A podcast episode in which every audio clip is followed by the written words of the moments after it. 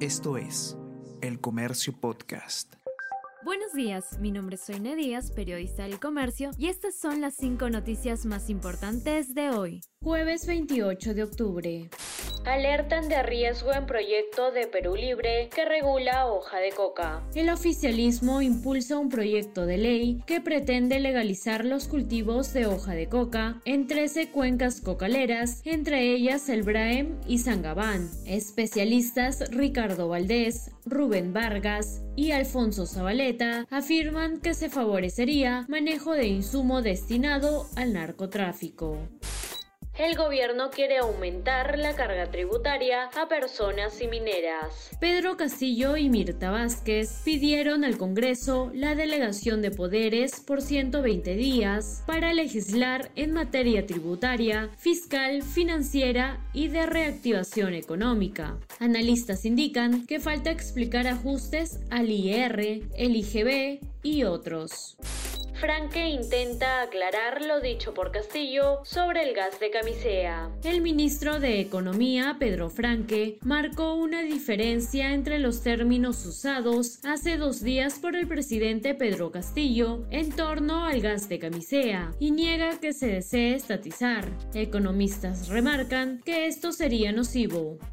Barcelona destituye a Kuman tras agonía de malos resultados. Tras la derrota del Barcelona ante el Rayo Vallecano, el entrenador holandés Ronald Koeman fue destituido. Durante la temporada, Koeman siempre fue criticado, debido a que su equipo siempre dejó más dudas que certezas y dejó de luchar los primeros lugares de la liga, como en años anteriores. Además, el club se encuentra al borde de quedar en fase de grupos de la Champions el peor terremoto en Lima. El 28 de octubre de 1746, en la capital, había unos 60.000 habitantes. El 10% murió debido a un sismo nocturno de magnitud 8,4. El colapso fue total. De 3.000 casas, solo quedaron en pie 25 que luego fueron demolidas. Y para mayores males, un tsunami con olas de hasta 7 metros de alto arrasó en el Callao.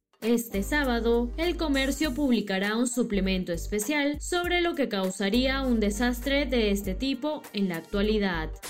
Y no te pierdas el día de hoy, a las 9 y media de la mañana, por el Facebook de El Comercio, la transmisión del evento Más Peruanos Conectados. El Internet 4G llega al centro poblado El Partidor en Piura. Este evento es auspiciado por Fundación Telefónica Movistar. El Comercio Podcast.